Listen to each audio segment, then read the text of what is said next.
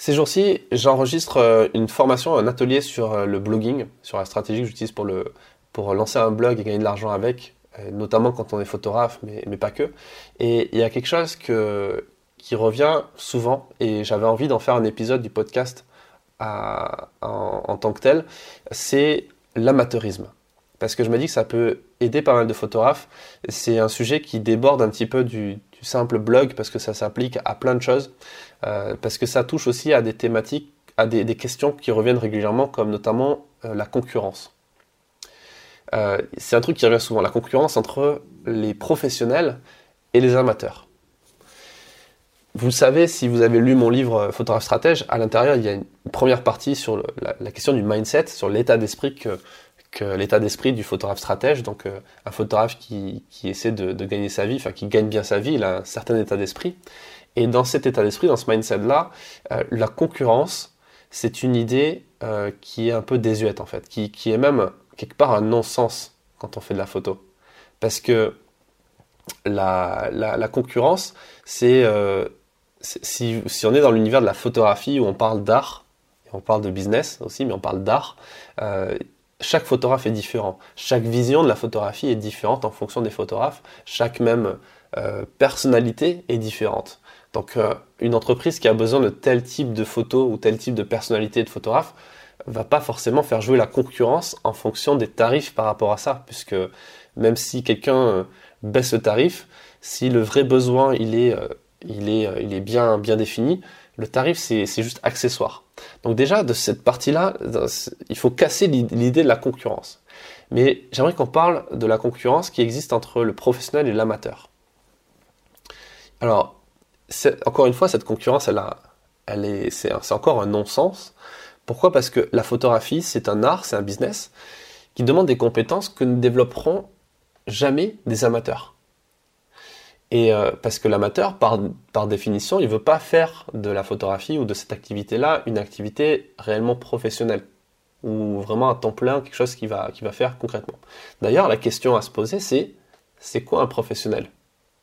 Et pour répondre à cette question, je vais vous raconter une anecdote que une histoire qui m'est arrivée euh, que j'ai vue dans, au cours d'un reportage. J'étais en Grèce à, à Zakynthos, qui est une île dans euh, qui est une île, au sud au sud-ouest de la Grèce, une petite île qui est très connue pour son épave, pour une épave de, de, bateau qui s'est échouée euh, sur une plage avec une falaise de 200 mètres de, haut autour et de l'eau turquoise, enfin une, une photo qui, qui revient peut-être, euh, que vous avez peut-être en tête, une, des plages les plus connues au monde.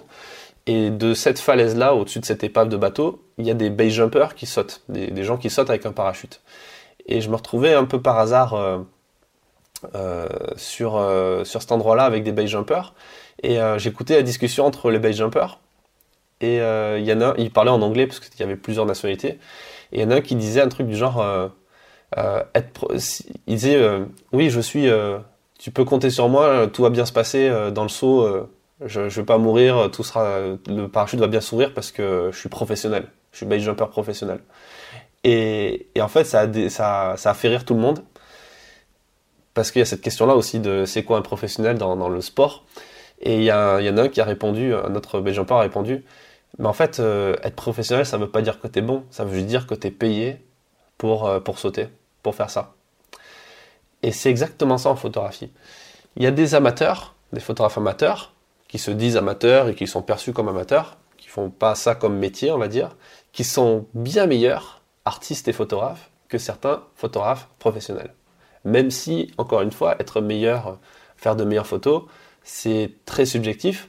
Ça dépend de, des, sensibilités euh, de chacun. C'est très subjectif l'art, mais parfois, de façon très évidente, on peut se rendre compte que, en prenant beaucoup de recul, que des amateurs sont meilleurs que certains professionnels. Euh, par ailleurs, vous ne serez jamais. Euh, alors, oui, on pourrait se demander si on est professionnel, c'est qu'on est payé pour ça, mais c'est aussi peut-être parce qu'on a été formé pour ça. On a fait une école pour devenir professionnel.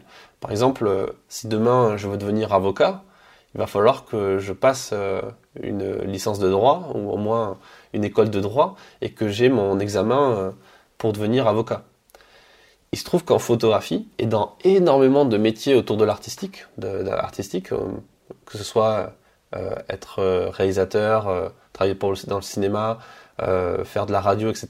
Il n'y a pas vraiment besoin d'avoir un diplôme pour faire ça.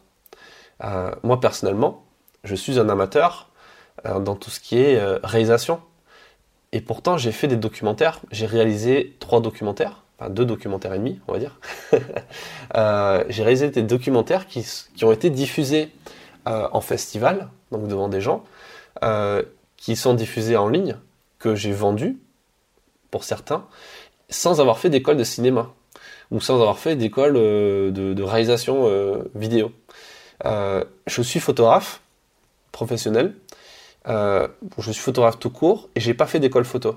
J'ai fait une, fac d'histoire géo euh, à Toulouse et euh, j'ai passé un master de journalisme à Sciences Po. Et, et, même mon diplôme de Sciences Po, qui est un diplôme assez prestigieux au final, parce que c'est une grande école qui est très sélective, c'est très compliqué d'y rentrer. c'est très, très sympa d'avoir ce diplôme-là, mais ce diplôme, il est quelque part dans, dans, dans, dans mon bazar chez moi, je sais même pas où il est, j'essaie de réfléchir où il est, mais en fait, je sais même pas où il est. Et en fait, ça me viendrait même pas à l'esprit de le, de dire aux rédactions que j'ai fait Sciences Po, en fait.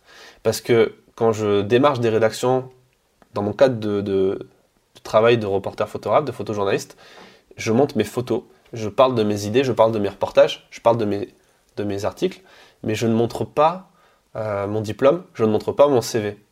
Et c'est ça la puissance aussi de ce métier de photographe et également de vidéastes, de créateurs, c'est que on s'en moque un petit peu de, tout ce qui s'est passé avant. Ce qui compte, c'est ce que vous faites, comment vous le faites, si vous le faites bien et à quel tarif vous le faites.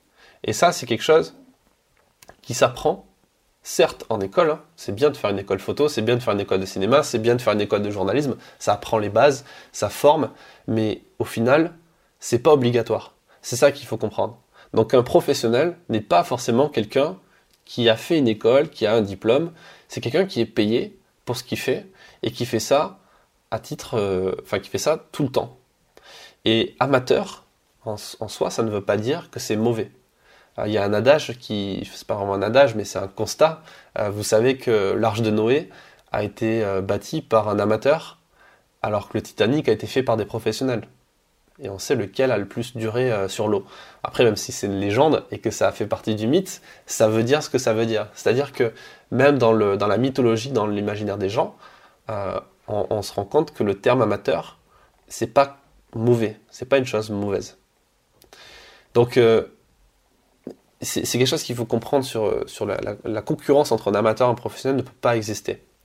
D'ailleurs, moi j'ai même envie de conclure cet épisode en vous disant que la meilleure des choses, c'est d'être un amateur professionnel. C'est-à-dire d'utiliser les bons termes, les bons aspects de ces deux termes. Pour moi, un amateur, c'est quelqu'un qui est passionné, qui aime ce qu'il fait, qui le fait bien, qui a envie de mieux faire et qui prend du plaisir à faire ce qu'il fait. Là, j'enregistre un podcast.